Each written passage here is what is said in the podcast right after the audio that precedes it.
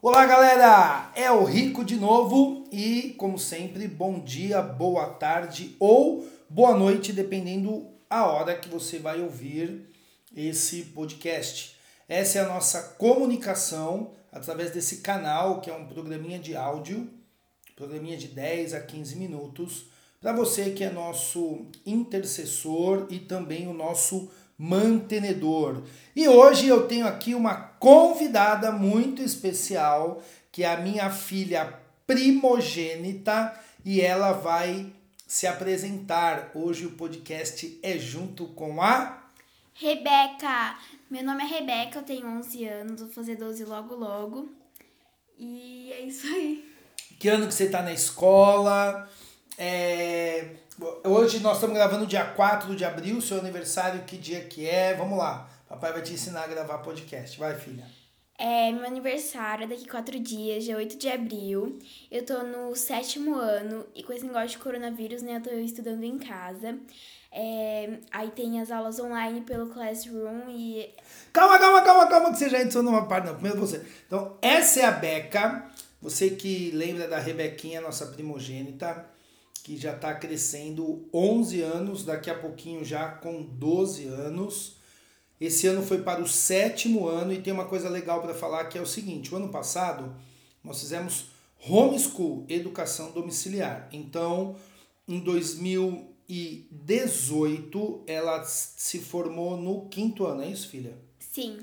Quinto ano. Aí o sexto ano ela fez em casa, que a gente estávamos em Atibaia, mudamos para Marília. Aí fez em casa. Aí ao final do ano passado, ela foi fazer uma prova na escola, é uma prova da Secretaria da Educação para validar o sexto ano. E a gente estava um pouco assim, temeroso. E a gente já tinha preparado o coração dela, falou assim: olha, se por acaso não passar, vai perder o ano na escola, mas não foi o ano perdido no homeschool. E aí ela foi lá fazer a prova para ver se ia passar ou não. Você ficou ansiosa, filha? Como é que foi? Nossa, eu fiquei muito ansiosa, nervosa. É, tinha muita coisa assim que eu fiquei, meu Deus do céu, será que eu vou conseguir fazer? Será que eu vou conseguir estudar a matéria que eles estão passando? Será que vai ter na minha apostila? Será que é, na internet vai ter as respostas que eles querem? Eu tava muito nervosa, mas deu tudo certo. E a boa notícia é que ela passou, na verdade, ela e a Rafa é, mérito delas que estudaram, mérito da Larissa que fez, é, que foi a professora delas. E claro, meus irmãos, é, a bênção de Deus também nos ajudou muito. Então não foi um ano perdido. Eu estava lendo agora a notícia de que o governo Bolsonaro está querendo é, regularizar, até que enfim, né, o estudo domiciliar. E aí a gente acabou que não estamos mais fazendo estudo domiciliar, mas eu me animo muito. Agora, Beca, como é que está sendo o seu tempo agora de é, quarentena, isolamento? Ainda que eu já vou entregar que elas dão uma saidinha aqui no condomínio, mas como é que está sendo, filha, principalmente com o lance da escola e tudo mais? É, então, com o lance da escola, é, a gente está estudando pelo Classroom a partir do Fundamental 2, que é do sexto ao nono ano.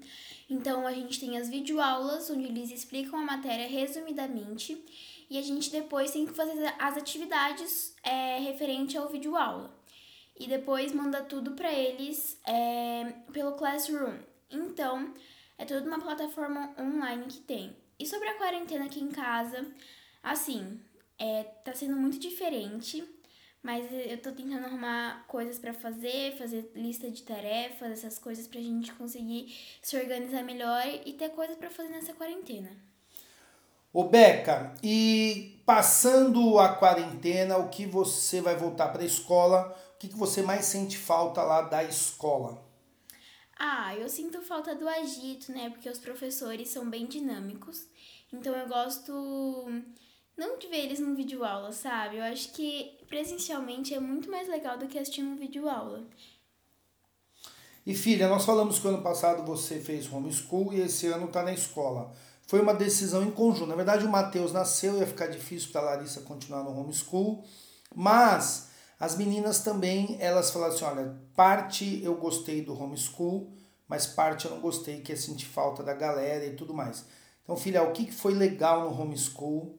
Que, que você gostou e o que, que você sentiu falta no homeschool. Lembrando que nós não temos nem crítica, nem elogio, é cada família, cada estilo, inclusive aqui nós aprendemos, como nós já fizemos os dois, é, que tem os prós e os contras estudar com o filho em casa ou ir para a escola. Mas sem essa questão ideológica, satanizar a escola ou satanizar o homeschool, não sei o que, pá. ainda que dentre o pessoal do homeschool tem uma galerinha bem radical, meu, tem uma galera que é meio surtada, que quer criar os filhos meio que numa bolha, num mosteiro. Mas tirando esses xiita, que deveriam ser chamados de chatos, é, tem uma, uma, um lance muito legal de fazer o homeschool, mas tem também os contras e que vale a pena ir para a escola. Mas agora vocês vão ouvir, eu quero que a Beca fale do ponto de vista dela, que é uma aluna.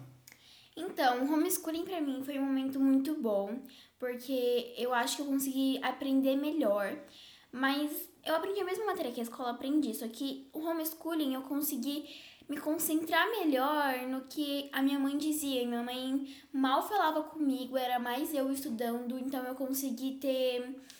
Eu consegui ser mais autodidata, ter mais autoconfiança e foi muito bom para mim é aprender no homeschooling.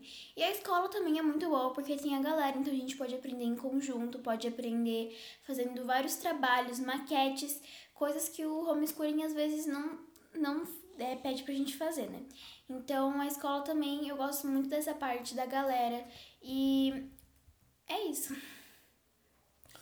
Ô filha, agora pensando no futuro, o que você gostaria de ser quando crescer? Eu já sei, mas eu vou deixar ela falar agora. Bom, o que eu queria ser era médica, mas me especializar em, em ser ginecologista obstetra e também, como segunda opção, ser oceanógrafa. Em terceira opção, ser atriz. Então, primeira opção médica. Isso. Segunda opção, oce... como é que é? Oceanógrafa. Oceanógrafa. E terceira opção. Atriz. Filha, são três coisas bem diferentes. Bom, apesar que a medicina e a oceanografia está na área, digamos, da biologia, mas ainda assim é bem diferente. É... E atriz, eu acho que você pode ser como uma carreira paralela. Seja você médico, faça oceanografia, você também pode ter esse lado seu artístico. Ela adora dançar, representar, falar em público. Ela dá aula na igreja. A Beca tem uma pegada muito legal assim de falar para as pessoas, de ela não tem problema, ela não tem timidez, ela não tem desafio, dificuldade com o público. É, o que mais te chama atenção na medicina? Você falou ginecologia, né? Isso. O que te chama mais atenção? Será que foi você indo com a mamãe no médico ano passado, quando fazia o pré-natal do Matheus? O que mais te chama atenção nisso? Ah, a medicina para mim é muito legal porque você tá cuidando de pessoas em meio às dificuldades, mesmo que a pessoa, tipo, é, aconteça uma coisa muito ruim, você vai estar tá cuidando dela, você vai estar tá nos últimos dias dela, ou você pode até ter um tratamento a longo prazo, então é, eu gosto muito de, dessa ideia, né? E também, como ginecologia, né, que eu falei, a minha mãe ficou grávida no passado e eu gostei muito de acompanhar ela, né, quando ela ia no médico. E era muito legal. Então, eu gostei, tipo, do que ela fazia. Ela ouvia o coraçãozinho do bebê, né? E, e ela tinha várias fotos que ela fez partos. Então, eu gostei muito e eu gostaria muito de me especializar nisso. E essa parada de oceanografia? Como é que é isso? Da, da onde vem essas ideias suas? Ah, antes de querer ser médica, eu queria ser bióloga marinha. Mas aí, tipo, eu percebi que não era muito, assim, uma coisa que eu realmente queria. Aí, eu vi uma faculdade de oceanografia lá em Florianópolis. E eu comecei a me interessar por esse assunto, porque é sobre o mar, sobre o oceano, essas coisas. E então eu comecei a me interessar, porque eu também amo animal. Qualquer animal que eu vejo na rua já dou nome, já quero pegar pra mim. Mas como eu vou trabalhar com mar, né, tudo mais, então vai ser bem legal. Mas você já sabe o que você vai ser ou você tá em dúvida dessas três carreiras? Ah, eu tô muito em dúvida. Legal. Agora, Beca, você como filha mais velha é a que mais é, se lembra talvez das coisas do tempo que nós estivemos lá na Bolívia como missionários. Você ia pra escolinha, tudo em espanhol, você era pequenininha. É, para a gente fechar, conta alguma coisa, uma boa lembrança que você tem do tempo que nós ficamos como missionários lá na Bolívia? Pra mim foi quando a gente fez o abrigo, porque aí eu tinha vários amigos, muitos amigos, e eu nunca tive tanto amigo em toda a minha vida, porque foi muito marcante para mim e também eu consegui aprender uma nova língua. A gente aprendia junto, então foi muito legal para mim, mesmo sendo pequena, assim, né? Porque eu também não, ti, não tinha 10 anos, assim, tipo, tinha uns 4 anos. Mas foi muito legal pra mim, tipo, lá nos meninos tudo mais. Então, é, eu aprendi com eles muitas coisas e eu gostei muito do abrigo. Foi uma coisa que me marcou e vai me marcar pra vida inteira. Legal. Vida e mexe a gente tem contato com os meninos. Outro dia a gente fez uma chamada de vídeo e com o Juan, que é um garoto que estava no abrigo, e ele perguntou: onde está a Rebeca? Aí falamos aqui, foi um tempo muito bom. Já deu os nossos 10 minutos. Muito obrigado por você que ouviu mais esse podcast. Hoje eu quis falar um pouquinho mais com a Beca. Eu vou trazer cada uma das filhas aqui para a gente bater um papo. Também vou trazer a esposa Larissa e logo mais o Matheus. Por enquanto não dá para trazer o Matheus aqui para falar no podcast. Muito obrigado pela sua oração, pela sua oferta. Siga nos apoiando.